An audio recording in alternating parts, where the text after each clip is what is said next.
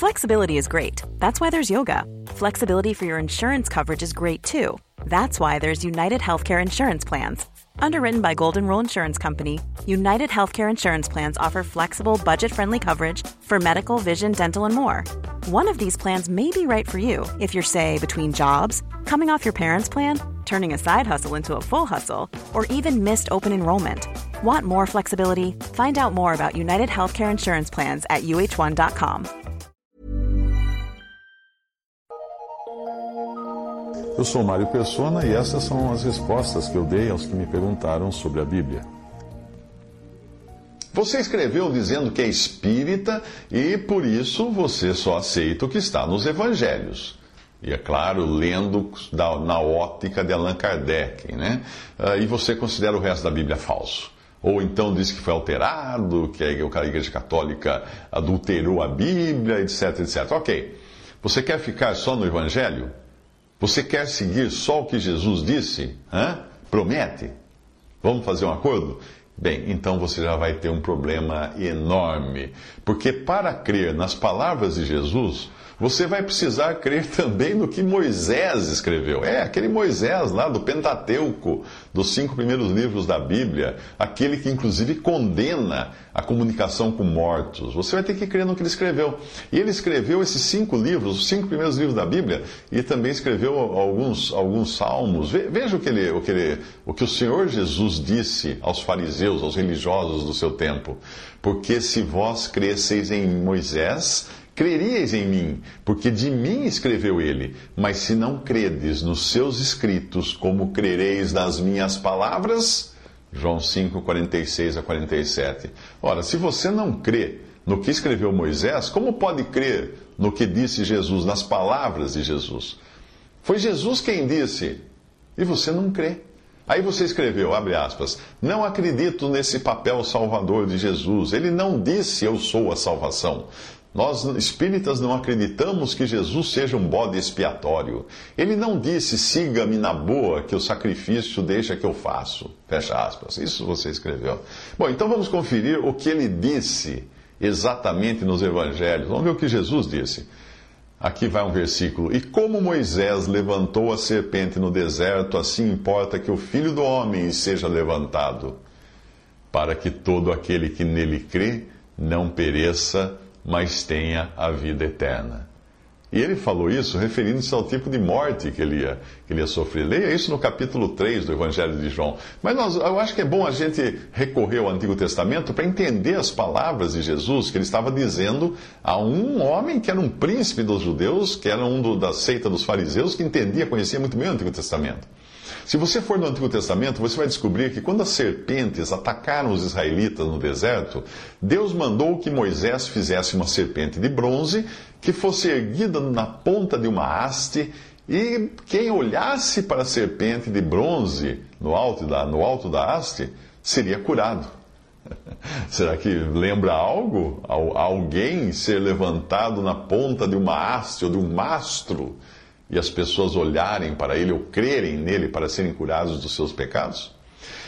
Em João 10, 11, o Senhor Jesus falou o seguinte: Eu sou o bom pastor, o bom pastor dá a sua vida pelas ovelhas. Olha aí, ele prometendo morrer no lugar das suas ovelhas. O que é um bom pastor? É um que vê o lobo e ele não, não hesita em morrer nas garras e na, na, na, nas presas do lobo para salvar suas ovelhas. Veja outra passagem em João 12, 24. Na verdade, na verdade vos digo, Jesus falando, se o grão de trigo caindo na terra não morrer, fica ele só, mas se morrer, dá muito fruto. João 12, 24. Como que você diz que Jesus não, não prometeu morrer por nós, ou não disse que iria morrer por nós?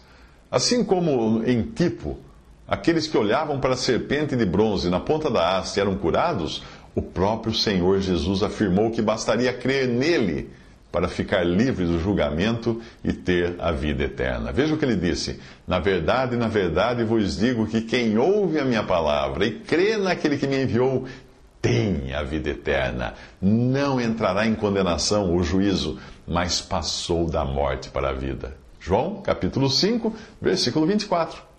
É claro que você pode deliberadamente arrancar os evangelhos de todo o contexto da Bíblia, como Allan Kardec faz isso, ah, para os incautos, ah, mas aí você não vai entender mais nada, porque só em Mateus, só, só no Evangelho de Mateus, você tem mais de uma dúzia de profecias do Antigo Testamento que foram cumpridas literalmente em Jesus.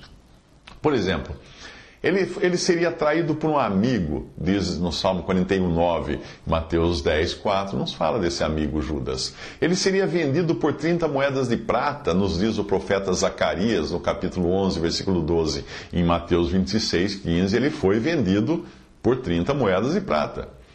Também o, o próprio profeta Zacarias, no capítulo 11, 13, disse que essas moedas seriam lançadas na casa de Deus e usadas para comprar o campo do oleiro. E isso foi cumprido em Mateus 27, 5. O, profeta Zacarias também, no capítulo 13, versículo 7, disse que ele seria abandonado por seus discípulos. Ele seria acusado por falsas testemunhas, diz o Salmo 35, 11. E você não precisa sair de Mateus 26, do 59 ao 60, para ver isso. Também Isaías 53, 7 disse que o Messias ficaria mudo diante de seus acusadores. E vá então em Mateus 27, 12 para saber o que aconteceu. Também diz Isaías 53, 5 que ele seria ferido. Leia Mateus 27, 26. Que ele seria crucificado com ladrões em Isaías 53, 12. Foi predito 700 anos, 700 anos, anos antes de Cristo. E veja em Mateus 27, 38 o que aconteceu. E por aí vai. Nós temos centenas de profecias. Você escreveu, abre aspas, nós espíritas seguimos o caminho de Jesus e temos certeza que chegaremos lá como ele chegou. Fecha aspas. Ora, você realmente não conhece Jesus, não é? Como poderia Deus chegar no lugar que ele chegou? Você está falando isso de Deus. Para ser como ele, você precisaria ser Deus, ser eterno, nunca ter sido criado, ter nascido neste mundo de uma virgem, mas tendo existência anterior. Não ter pecado em si mesmo, jamais cometer um pecado, ter o seu nascimento, a sua vida, a sua morte previstas por milhares, com milhares de anos de antecedência pelos profetas, você precisaria ter recebido do Pai a aprovação que dizia: Este é meu filho amado. Você precisaria ter curado todos os tipos de enfermidades. Você precisaria ter ressuscitado mortos. Você precisaria ter morrido e você precisaria ter ressuscitado. Você não acha a tarefa um pouco grande demais para você?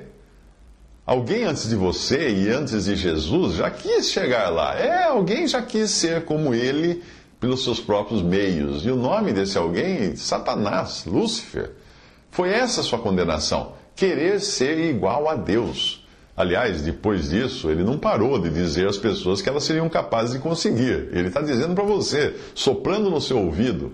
Lá no Gênesis diz que a serpente disse à mulher: Certamente não morrereis, porque Deus sabe que no dia em que dele comerdes do fruto proibido comerdes, se abrirão os vossos olhos e sereis como Deus. Gênesis 3, de 4 a 5. Então já teve alguém que pregou esse evangelho que você tem dado ouvidos aí, de querer ser como Deus pelos seus próprios meios, passando ao largo de Deus, procurando uma variante. Você pode até dizer que é espírita e não abre, mas você não pode querer basear um átomo sequer da sua crença na Bíblia ou nos evangelhos. Quem quer que tenha ensinado você que os evangelhos dão qualquer ideia de espiritismo, não conhece os evangelhos ou deliberadamente está afim de enganar seus seguidores.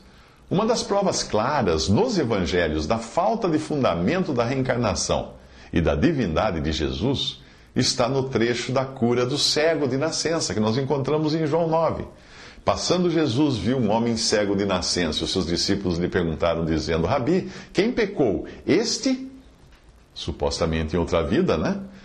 Ou seus pais, para que nascesse cego? Jesus respondeu: Nem ele pecou, supostamente em outra vida nem seus pais, mas foi assim para que se manifestem nele as obras de Deus. João 9, de 1 a 3.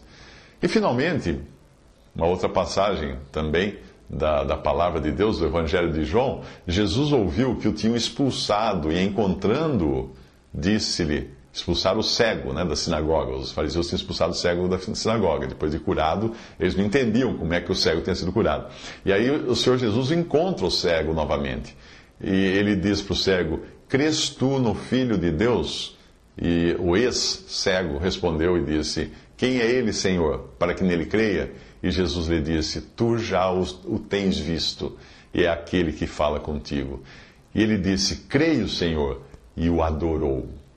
Isso está em João 9, 35 a 38. Ora, para um judeu, como aquele ex-cego, fazia todo sentido adorar apenas aquele que fosse Deus, aquele que era divindade em pessoa, porque seria uma heresia muito grande um judeu adorar um homem.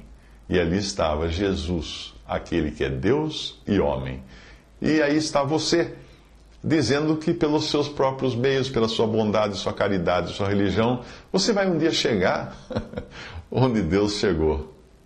Isso é pretensão. Thank you.